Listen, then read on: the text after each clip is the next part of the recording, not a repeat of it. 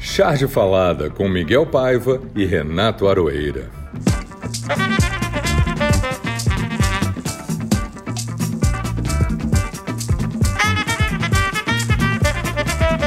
Eu sou Miguel Paiva, aqui ao lado do meu amigo Renato Aroeira, iniciando o segundo Charge Falada. Estaremos sempre às segundas-feiras nos agregadores de podcasts. Continuando nossa missão de tentar reproduzir para vocês sem imagens nossas charges da semana, os melhores memes, o mico da, da vez, o bundão da semana, as charges do nosso convidado. A semana foi cheia de mais notícias. Nós sempre dissemos isso e o André Damer disse de uma maneira ainda mais clara que quanto pior para o Brasil, melhor para os chargistas. É mentira. Eu, no meu caso, prefiro um governo progressista e voltado para a população. Mas vamos sempre achar um tema para a nossa charge desenhada e falada. Aroeira, e aí, você concorda com isso? Mais uma semana, como foi para você? Uma semana difícil, cheia de baixos e mais baixos, né? Aquela coisa, a gente sabe que que o fundo do poço tem sempre um alçapão. Então, as coisas não param ali. Mas também, como otimista que sou, é uma semana né, onde a gente enxerga a realidade. É muito bom saber que não podemos contar com o Maia. Mas também é interessante perceber que o Centrão, a ideia de que a direita civilizada poderia ter um candidato, também não pode mais contar com o Maia. A charge que eu escolhi li, inclusive, é sobre isso, fala da derrota dupla, Senado e Câmara, mas, mas também não esperava muita coisa dali. Para usar um termo bem da moda, eu acho que foi uma semana de cancelamentos. Né? O Maia foi o primeiro cancelado, digamos assim. A minha charge também fala sobre, sobre isso. Na realidade, ela mostra o Bolsonaro e um assessor, o assessor chegando e dizendo que o Centrão ganhou a eleição no Congresso. E o Bolsonaro, em seguida, reflexivo, pergunta se daria para rolar um cargo para ele de presidente da República. É, eu acho que essa velha fórmula de fazer política, toma lá da cá para ter apoio, é, não deu certo. E a, e a, consequência disso é a ineficiência do Estado e corrupção. Essa foi a minha, a minha, a charge que, que eu acho que melhor representou esse jogo de interesses, esse fisiologismo, esse toma lá da cá do Congresso e do presidente. A sua qual foi? Eu separei uma charge aqui. A primeira que eu separei era sobre o, o Júlio Lancelotti, mas é uma charge difícil de descrever. É, é muito é. visual. Então acabei ficando com essa charge, onde tem um close do Bolsonaro segurando dois revólveres, um em cada mão. Um dos canos, a mira é a cúpula do, do Senado, e no outro revólver, da Câmara. E ele diz, enquanto olha para o leitor: a munição é caríssima, mas tudo bem, quem vai pagar é o alvo. Essa é a minha charge da semana. É, é boa, muito boa, porque nesse mesmo dia o Bolsonaro reforçou a intenção dele de facilitar ainda mais o acesso às armas. Né? Ele realmente continua com essa ideia fixa na realidade, todas as ideias fixas do Bolsonaro e todos os projetos dele passam pela morte. Né? Não há outra. O projeto de governo dele não, não prevê vida, prevê morte. Isso fica muito claro em todas as atitudes dele durante a pandemia. Eu espero que esses processos todos que estão ameaçando, que a PGR está investigando, que isso tudo dê em alguma coisa, porque senão além da sensação de morte, vai dar uma sensação de, de desilusão, de, de inutilidade do papel de bobo e do grande circo que virou esse país. Mas teve também, essa semana, também algumas charges ótimas. Né? Peraí, Sobre... Miguel, peraí. O grande circo em chamas que virou esse país. Porque circo é um lugar divertido, exceto quando pega fogo. É o caso do nosso Brasil. Não, é, exatamente. Agora. Ele está pegando fogo. É, o circo está pegando fogo deixou de ser divertido, entendeu? E, e pegou fogo literalmente nos meses passados. Mas, enfim. A, a, charge que deu o que falar é engraçada. É uma charge que entra num, entra num campo é, é, de vida pessoal, mas com uma pessoa muito pública, que é o Moro. Né? É do J. Camelo. Eu acho o J. Camelo realmente é um chargista extraordinário. Além do desenho dele ser um primor, eu acho que todo mundo deveria seguir o J. Camelo, porque é um prazer ver os detalhes dos desenhos dele e as charges são sempre fantásticas, sempre é, ácidas. Ele é um artista plástico, na verdade. Ele é um artista plástico, por isso que, que há alguns charge... anos se interessou pela charge e já caiu matando. É, e parece que deixou de ser artista plástico. Continua, continua sendo. É, mas a, é, mas está fora do mercado da, da arte plástica, eu acredito. De qualquer forma, eu não sei qual é o mercado mais difícil para nós, se é o da charge ou da arte plástica. Mas, enfim, é uma mulher, é o Moro, aquela cara, aquele desenho do Moro que ele faz, espetacular, uma mulher atrás do Moro, a conja segurando alguma coisa para dar na cabeça do Moro, perguntando Quantas vezes você fez copia e cola com a juíza? É aquela velha história que apareceu aí, que não rendeu muito sobre os casos extraconjugais do Moro, que além de tudo, além de tudo, pula cerca. Não, eu vou só pedir sua licença e trocar de lugar então com, com o ministro Salles para os outros assuntos. Vai fazer o troca-troca com o Salles aí? É uma especulação que está rolando por aí. Há isso no, no, nos terabytes enviados, mas não sei. Eu, eu não, não sou um grande fã desse tipo de especulação, não, mas, mas assim, acho que, como é figura pública, é inevitável, já que eles misturaram vida pessoal e vida política e economia deles próprios lá, e já que é tudo uma ação entre amigos mesmo ali, é inevitável que isso aconteça. Que a vida pessoal deles acabe também indo para o caudal. Para a grande panelada, né? É eu fiz uma frase, fiz um comentário, uma pergunta para o Cláudio Secom, já que todo o acervo dele, o grande Cláudio, né, vai ser separado agora pela Fundação Moreira Salles. E aí eu fiquei pensando sobre a educação, a parte didática, o tanto que o desenho de humor é importante para se ensinar, para mostrar coisas, para mostrar como a realidade funciona. Mesmo que muitas vezes seja usado para o contrário. O inimigo o mal em pessoa utiliza o desenho de humor também para ridicularizar o nosso lado. Mas, no geral, inclusive como documento, ele é muito usado por historiadores, por provas, por educadores, professores. E eu separei com uma charge que deu que falar, uma das várias charges do nosso colega Nando, Nando Mota, que está sempre com milhares e milhares de curtidas. As charges dele sempre dão o que falar. E é uma charge que eu acho muito significativa, porque é extremamente didática num comedouro enorme. Bolsonaro vem com um saco de dinheiro, descarregando dinheiro na, na, no comedouro, enquanto deputados se ajuntam ali como porcos, comendo, comendo aquela quantidade de grana.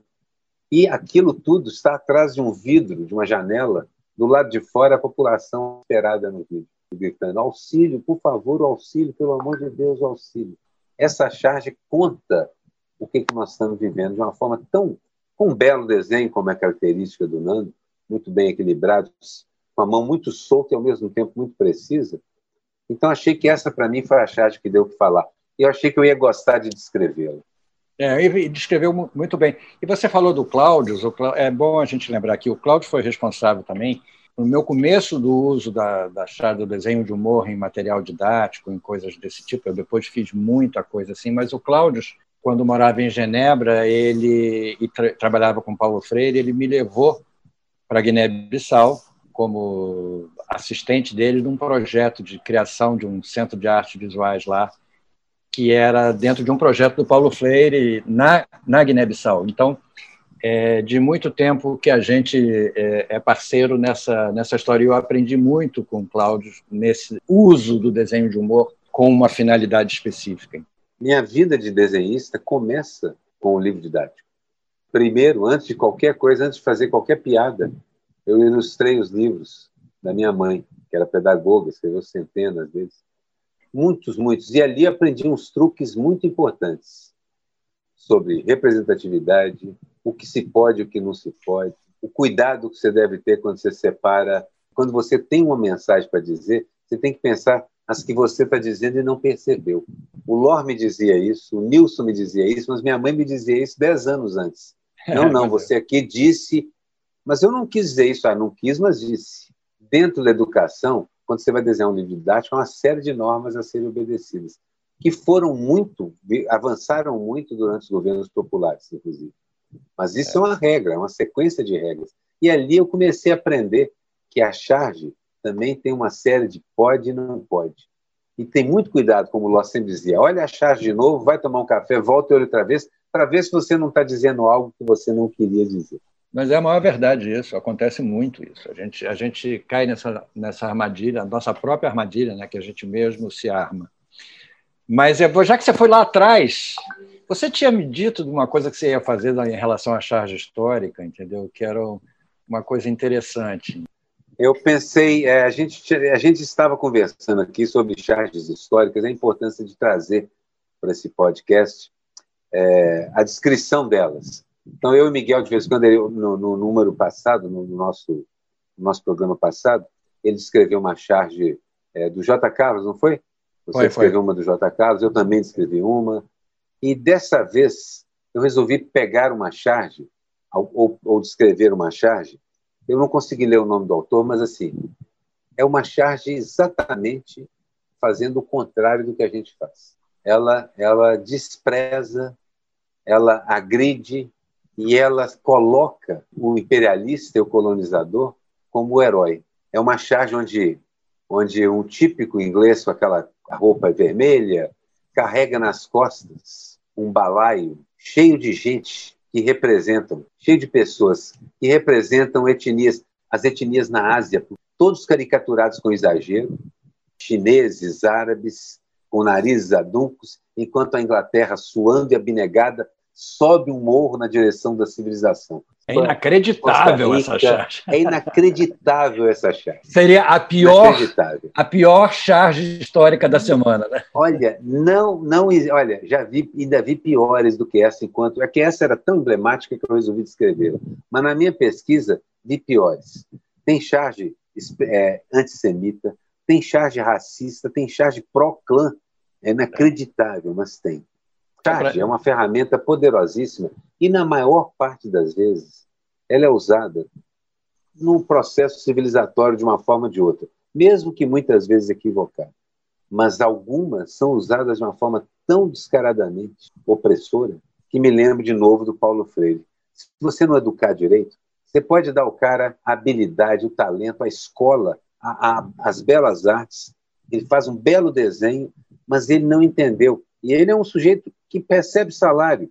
Claro, é uma charge do começo do século XX, mas ele recebe salário, recebia salário. Um empregado que simplesmente não tem consciência do que está fazendo. Aprendeu, não teve uma educação crítica.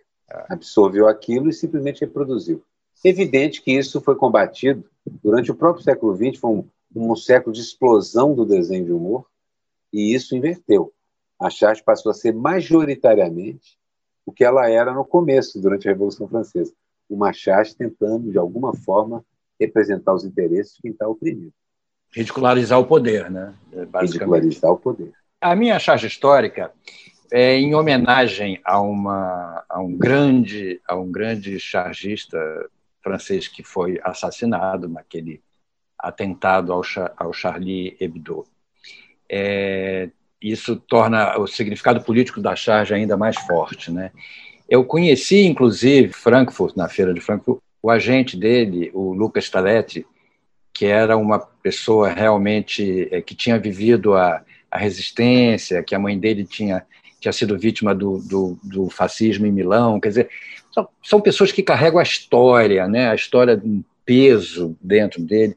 E ele era agente do, do Volinsky, ele ia para Frankfurt sempre carregado de livros do, do Volinsky, de revistas e tudo e foi como eu fiquei conhecendo melhor o Volinsky. E a minha charge histórica é dele, e é, o, é e, e, e transmi, eu, eu tinha até outras charges, mas eu fiquei com um certo pudor de mostrar aqui mesmo sendo um programa de rádio, um podcast, entendeu? Mas essa é, era, é, são quatro homens e uma mulher pelada deitada na frente deles. Essa charge é um desenho que ele usou para um livro chamado O Direito das Mulheres.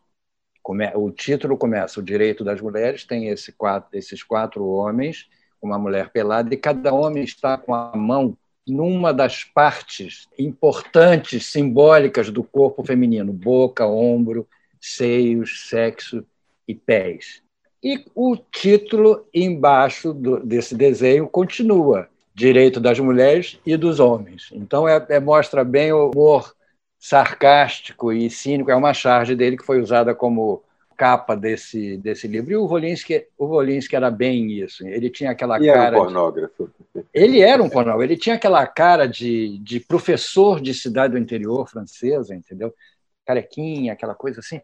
Mas ele tinha uma cabeça, entendeu? A cabeça dele era era infernal, realmente. Era um... É uma pessoa, é, eu vou a cara de professor de, de aldeia, né? É, não exatamente. aceite doces dele, não aceite doces Exatamente, é. e não deixe sua filha conversar com ele. É, eu, eu te descrevi essa charge histórica como um exemplo da anti da, da anti-charge, ou da charge usada para o pior, mas eu queria lembrar também que nós, já que nós estamos entrando no carnaval, que não vai haver, claro, não é, não é possível haver carnaval. Embora não, a gente não, saiba que as pessoas vão organizar festas clandestinas e vão fazer bobagem, mas o Ângelo D'Agostini desenhou no Carnaval de 1876 um corso, um lindo desenho, uma perspectiva maravilhosa, o corso descendo toda aquela rua no meio, em cima, com o pé apoiado no lado da rua, no casarão, e o pé apoiado na outra, a morte ceifando por causa da febre amarela que estava. Que maravilha isso! Maravilha esse desenho.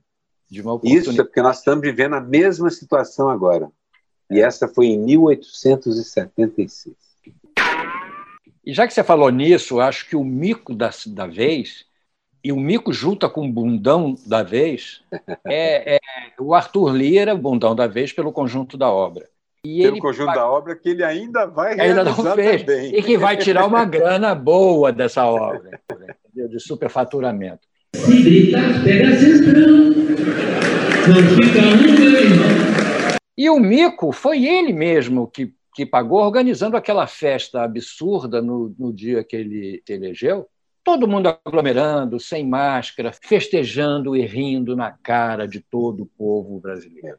Entendeu? Essa foi Beijo. realmente o mico. Beijando mono... o vírus na boca, né? Beijando o vírus na boca, convidando o vírus para a festa e beijando o vírus na boca. E essa semana, semana passada a gente não fez, mas essa semana teve um meme que viralizou, que foi espetacular, que é aquela foto do Bolsonaro correndo naquela pista de atletismo que ele inaugurou. Sim, maravilhoso.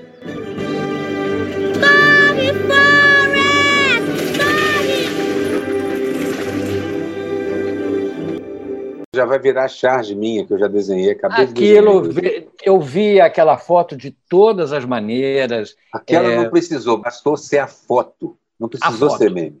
É, exatamente. Bastou ser a foto. Mas eu vi a foto também na frente do Museu de Bacurau, vi a foto ele ganhando o prêmio. E o Leonardo DiCaprio. É, exatamente. Eu vi, eu vi essa foto de todas as maneiras, ela realmente é campeã, porque é uma foto que não precisa de, de, de explicação. A foto a foto por si só é um, é um espetáculo.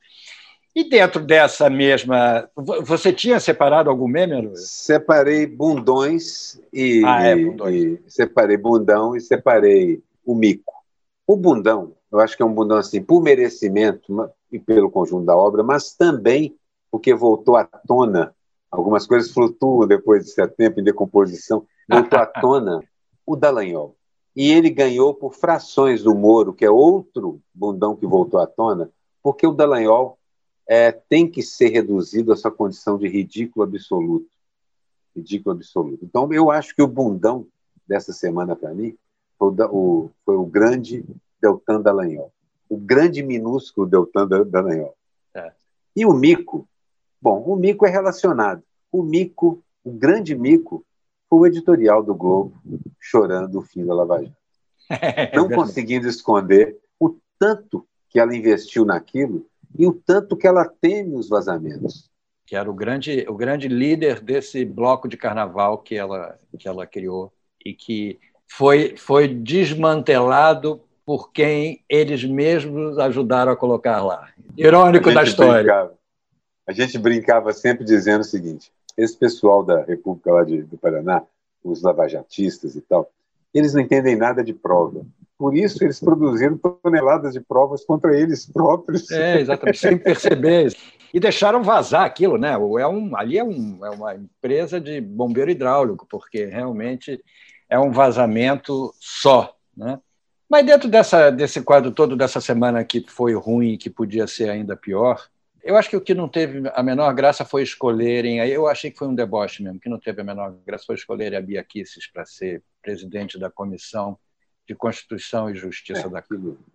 Isso aí eu, eu, eu me senti pessoalmente ofendido, entendeu? Eu, eu realmente senti que a instituição, o governo, Câmara, o que for, me agrediu pessoalmente, porque é, é de uma falta de seriedade, entendeu? Que acabou sendo o que não teve a menor graça para mim.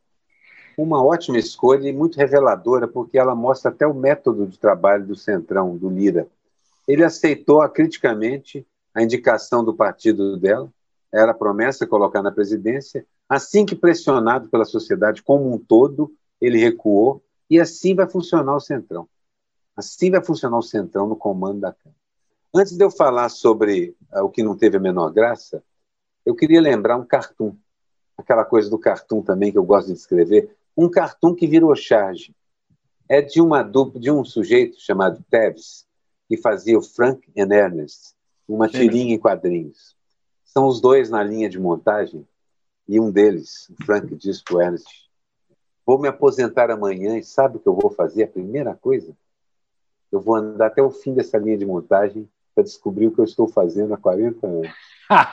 que maravilha! Maravilha. Descreveu o capitalismo e o trabalho Não, que maravilha! É uma cena de filme, né? Estado sociológico. É, exatamente. Se o, se o Chaplin tivesse sido mais de esquerda do que ele, do que ele foi na vida, ele poderia ter usado essa cena, inclusive. Na... O Chaplin viveu o começo disso naquele filme. Acho que é. nem ele mesmo podia imaginar o, o que virou você realmente não ter noção. Ele disse aquilo no filme, mas depois passou a ser uma coisa padrão. O sujeito é. entra, não sabe o que está fazendo ali. Tem até naquela série Friends havia uma brincadeira, porque um dos personagens, ninguém sabia no que ele trabalhava, e ele mesmo não sabia descrever o que ele fazia. Era uma firma de computação, mas ele não sabia exatamente o que era aquilo que eles faziam. É uma maravilha isso, realmente. Bom, essa é uma visão bem crítica, e aí é que eu falo. Isso é de um cartoon, de uma tirinha comercial americana, inserida num sindicato daqueles, nenhuma pretensão de ser uma grande revolucionária e consegue produzir um cartoon tão marxista. Chegou a hora do nosso convidado.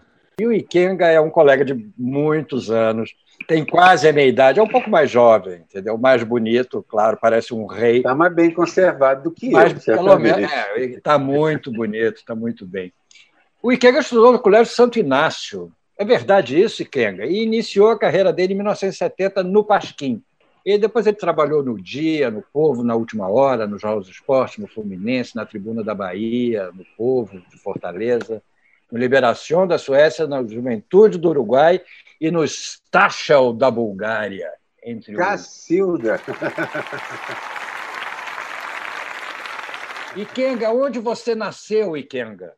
Pois então, eu nasci na rua Dioneia, 678, que ficava na Rocinha, né? E eu nasci na Rocinha, nasci nesse endereço aí. Meu, meu avô, que era mineiro, meu avô Sebastião de Oliveira, era mineiro, ele mais alguns colegas dele lá de Minas vieram de Minas e compraram cada um um pedaço de terra lá na Rocinha. Esse pedaço de terra era, eles plantavam, né, verduras, faziam horta, essa coisa toda, criavam galinha, cabrito, ou coisa, trouxe Minas para a Rocinha. Então, por isso que a Rocinha chama Rocinha porque a princípio tinha muita rocinha, roça, né? Que maravilha, mas essa, essa explicação da, da rocinha eu não me lembrava dela, não. Era, começou como uma roça mesmo, né? É, porque tinha muito. Eram, eram pequenos agricultores, né? migrantes de, de, de Minas Gerais, né? em sua maioria, e cultivavam as suas rocinhas e vendia nas feiras da Gávea, do Leblon, Ipanema. Né? Eu realmente estudei no Santo Inácio, né? fiz lá o ginásio, fiz, comecei a fazer o clássico, né? Porque na época tinha o científico para quem pretendia seguir a carreira biomédica e tecnologia. Que não era o seu caso, né? nem o meu. É, pois é, aí tinha o clássico, né? que era o pessoal mais das, das humanas. Né? Exatamente. E eu fiz o clássico. Né? Tem um detalhe interessante, quando eu entrei para o Santo Inácio, meu pai, meu pai era um, foi, jogou futebol na década de 50, meu pai é de Partido Alferes. Ele veio para o Rio jogar no time do Vasco. Mas na época tinha o time do Vasco que era o Expressinho, né? Então só tinha craque lá e meu pai sobrou. Então, uma da, da, do sonho dele é ver algum filho dele que seguisse o futebol. Quando eu entrei no Santo Inácio, eu me lembro muito bem, era uma quinta-feira, e era dia que o ginásio tinha o campo, que era o campo principal. E o, o Santo Inácio ia jogar contra o maior rival dele, que é o Santo Antônio Maria Zacarias. Ah, era ali perto também. Era, era no Catete, né? Era é. no Catete. Na Glória, aliás. E a camisa, né, do, do, do, a nossa camisa, era a camisa amarela, igual a da seleção brasileira, né? E me deram a camisa 10 para jogar. Eu era um, sempre fui um tremendo perna de pau. E aí, rapaz, eu cheguei com a camisa 10 fui tirar uma bola na defesa, tirar de chaleira, assim, né, com a de costa, com o calcanhar. E a bola bateu na ponta do meu tênis, eu fiz um gol contra, cara. Aí, aí... Opa! que beleza! O pessoal me perdoou, porque era novo, para coisa e tal, mas depois eles viram que eu não dava para coisa mesmo, aí Aí você começou a desenhar. Exatamente, eu comecei a desenhar porque tinha uma turma lá, tinha uma turma de nerds lá, e essa turma de nerds fazia teatro, escrevia jornalzinho, debochando lá do, do, padre, do padre reitor, do padre diretor. O padre diretor chamava-se Henrique Rodrigues, mas o apelido dele era Melequinha. Então, o Melequinha era um prato cheio para a gente que desenhava. Aí tinha o Cazuza, que escrevia, né? O Cazuza era de uma turma abaixo da minha. Tinha o Bial também, que era de uma turma abaixo da minha. Mas a gente juntava tudo, juntava aquela turma de, de, de moleque que não era muito chegado da esporte, e a gente fazia um jornal lá, não sei nem que fim levou aquele jornal. E eu comecei a fazer esse jornal, né? Eu acho que eu não conheço nenhum cartunista ou chargista que seja bom de bola. Hein? não bate. Eu passei pela mesma, pela mesma experiência. O, Ikenga, me diz uma coisa: você separou aí suas, suas, suas escolhas da semana para gente, para você poder narrar aqui? Sua charge da semana, a charge que deu o que falar, o bundão, essas coisas, você separou? Minha, minha charge ou Sua charge e, e de outro, ou de outro, e, e charge ah. histórica. É, tem, tem duas charges que eu sou muito autocrítico, né? o general expiatório, né? Era o Pazuello com corpo de bode e vestido de uniforme, né? um bode vestido de uniforme, aquele uniforme camuflado, né? Que é uma prática muito comum do Bolsonaro, né? Que ele larga os amigos, diz que é amigo, né? Larga ele na furada. Usa o cara legal, usa o cara bem, usa, usa e abusa e depois deixa o cara ao bel prazer. Assim, é uma prática muito comum do Bolsonaro, né? Se ele trata assim os amigos, imagina os inimigos. E a outra foi sobre a composição aí, né, que o presidente da Câmara está fazendo. Tem um camarada lá vendo televisão, assistindo as últimas notícias, aí entra o plantão de polícia falando indicados pelo, pelo presidente da Câmara, né, sendo anunciado num plantão de polícia. E a outra foi um pseudo-assessor do atual presidente da Câmara, levando uma pilha de pastas dos, dos futuros colaboradores do Arthur Lira, né? Porque todos eles têm, no mínimo, uns dois processos em cima, né? E dos, e dos, outros, dos outros nossos itens de seleção aqui, o bundão, o, o meme. Você, tem, você, você, não gosta de meme, Olha, né? eu gosto muito desse negócio. É? Pô, não sabia. Sabe o que, que acontece? Pô, que agora todo mundo é humorista. O que tem de humorista agora não está no gibi. E eu vejo assim pessoas que teriam um outro compromisso, um outro papel social, fazendo piada. Por exemplo, quando eu vejo um, um cara ligado a, ao grupo de juízes ou de procuradores fazendo piada, eu acho que é uma piada de, eu acho uma piada de mau gosto, entendeu? Não, aí você tem razão, tem razão. Militar, ou mesmo político fazendo piada, eu vejo como uma tremenda piada de mau gosto. Você está entendendo? Mas então, o meme é diferente, não, não tem dono, ele surge do povo mesmo, espontaneamente, e começa a circular. Se é alguém, se alguém fez, aí não é, aí perde um pouco essa força. E você tem algum bundão? É difícil não ter, né, Miguel? É, é não pois ter. é, exatamente. Mas exatamente. quem eu classifico como um bundão mor é o ex-presidente da Câmara, né, cara? O cara assim que, que agora tá querendo dar uma de bacana e coisa e tal, mas ele, porra, teve uma porrada de tempo para fazer coisas assim e não fez, como, por exemplo, sentar sobre os processos de impeachment, essa coisa toda. O Aroeira, então, da época de bunda, você não, você não fez o Maia como, como bundão, Aroeira? Eu fiz o, eu fiz o pai dele. É. não, Hereditário. Hereditário. É, é, Hereditário. É. E o Mico? E o Mico, Ikenga? Eu não sei nem pronunciar o nome dele. É aquele deputado federal lá de São Paulo. Ah, é o... Que é do MBL. O... MBL. É o Kim Kataguri. Ele fez um discurso inflamado chamando a família de Bolsonaro, os filhos de vagabundo, os guarda-costas do cara da, da Polícia Federal, coisa e tal. O cara era um imoral. Tem culhão para ficar falando na internet. Chega no plenário, é tudo tchutchuca do Centrão. Aquilo ali me deu um, um surto de riso, cara, que eu não consegui me controlar, entendeu? Só que nesse caso aí, acho que eles combinaram antes, né? Geralmente, o discurso é. inflamado é quase que um currículo.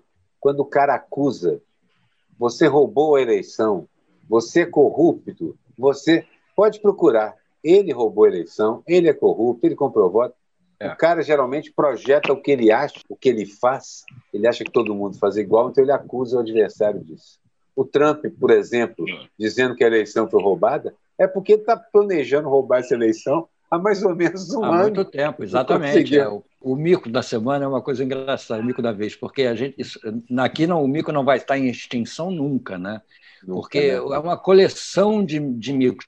Hoje mesmo eu li que um que podia ser o mico da semana, a Sarah Winter, chorando, arrependida, disse que nunca mais vai se declarar, nunca mais vai fazer nenhuma declaração política, que ela está arrependidíssima de ter apoiado o Bolsonaro, que, que foi uma experiência horrível da vida dela. Quando você luta por algo que você acredita, você está disposta a dar vida, mas quando você vê aquilo que você acredita indo na contramão de tudo aquilo que você luta, você entra em parafuso. Gente, se isso não é um mico, é, é. é o dourado esse. O cara se arrepender e ficar amargamente, chora, as lágrimas de crocodilo vêm, os borbotões. Ela foi largada à, à própria sorte. Ela andou se ferrando por aí, agora está com processo escambau e não tem não tem mais ajuda. É o chamado amigo da onça, né? Amigo da onça. Assim, eu estou vendo que a gente já está chegando mais ou menos perto do nosso horário. E eu acabei não dizendo que não teve a menor graça. É verdade. Eu é quero verdade. dizer agora, e para alguém depois dizer alguma coisa que tenha graça, para a gente não terminar com isso. Mas é assim, porque eu escolhi como que não tem menor graça o fato da gente estar tá consistentemente perdendo algo em torno de 1.200 brasileiros todos os dias. 1.200. Exceto no fim de semana, quando é subnotificado. Aí cai para 700. Mas, em geral, nós estamos perdendo mais de mil brasileiros por dia e o governo brasileiro continua desconhecendo completamente o que está acontecendo com o Brasil. Nós estamos numa pandemia. E daí? Lamento. Quer que faça o quê? Eu sou Messias, mas não faço milagre. É, o que eu posso dizer para levantar um pouco o astral é que, apesar de tudo, apesar da campanha contrária do governo, as vacinas estão chegando e, mal ou bem, mesmo que lentamente, seremos vacinados todos um dia, entendeu? Então, isso deixa a gente com uma certa esperança diante deste ser inominável que nos governa. E apesar de sermos é jovens de espírito, né? Nós estamos é. na lista para ser vacinados breve, breve. Seremos dos primeiros da lista, não primeiro. Mas, na minha opinião, que não tem menor graça é sobre a questão dessa grana emergencial aí, né? Que tal, o auxílio. Né? Isso aí é auxílio emergencial. É, e ele terminar É. foi brabo. Isso aí atinge pessoas realmente que não- não têm o mínimo recurso para a coisa mais elementar, que é se alimentar. Você vê aí que o presidente dando benesses ao projeto de, de liberação de arma, né? Sobre essa lei que a polícia pode matar e não ser presa e tem a mínima graça, cara, não tem a mínima graça isso aí, porque isso aí eles já matam aqui, por exemplo, mas em São Gonçalo aqui é é o faroeste carioca, não é o faroeste caboclo, não. Mata-se aqui a, a rodo. Com isso aí, uma autorização, uma legalização para assassinato. Verdade, Kenga, muito bom, muito bom. Adoramos o seu, o seu, a sua participação. Pô, Miguelzão, eu agradeço tchau, você tchau. e a Aroeira, agradeço vocês. A única coisa que faltou, que eu não trouxe, foi a cerveja. Senão Ah, viraria um papo de botequim, cara. É, Viraria um papo de botequim. Eu esqueci de trazer a cerveja. Mas na próxima que vocês me convidar, eu trago a cerveja. Maravilha. Um abraço. Maravilha. Tudo de bom para vocês. É, vamos ficando por aqui. Esse foi mais um Charge Falada, produzido pela Rádio Garagem, o estacionamento do seu podcast. Produzido e dirigido por Edson Mauro e produzido tecnicamente pelo nosso querido Matheus Reis. E apresentado por Renato Arueira e Miguel Paiva.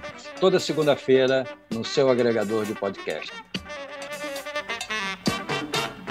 Charge Falada com Miguel Paiva e Renato Aroeira.